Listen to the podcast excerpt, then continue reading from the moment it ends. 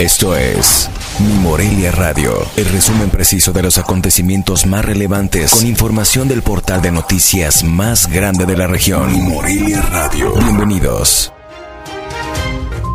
Este 8 de julio del 2020, estas son las noticias.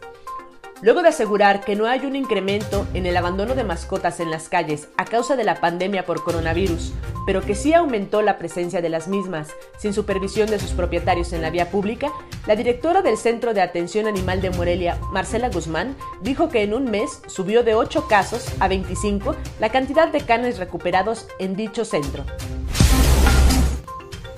Personal de la Coordinación del Centro Histórico y restauradores del centro en Michoacán del Instituto Nacional de Antropología e Historia unieron esfuerzos para limpiar la fachada de Palacio Federal, inmueble que también resultó con pintas y grafitis luego de la marcha feminista del pasado 9 de marzo. La superficie total limpiada fue de 84 metros cuadrados y se requirió una inversión superior a los 50 mil pesos.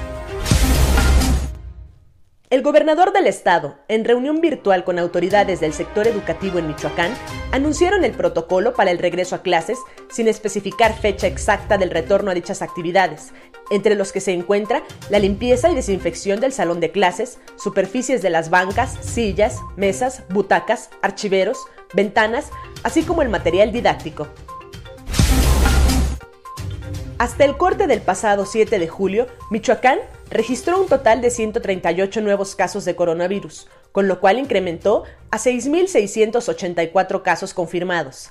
Además, hay 2.227 sospechosos, 520 defunciones y un total de 5.046 recuperados. La tasa de mortalidad es de 7.78 y la recuperación del 75.49%. Silvano Aureoles Conejo, gobernador de Michoacán, mediante la Comisión Estatal de Cultura Física y Deporte, informó que con protocolos sanitarios correspondientes a la nueva convivencia y en busca de cuidar la salud de los michoacanos, el próximo jueves 16 de julio serán abiertas las unidades deportivas, además de los complejos acuáticos del CEDER y Secufit. La tesorera municipal de Morelia, Remedios López Moreno, explicó que del 1 de julio y hasta el 31 de agosto estará vigente la campaña Ya lo pasado pasado, dile adiós a tu deuda predial, que consiste en condonar adeudos del 2014 y años anteriores en impuestos municipales por pago del predial, lotes baldíos y por derechos de anuncios publicitarios.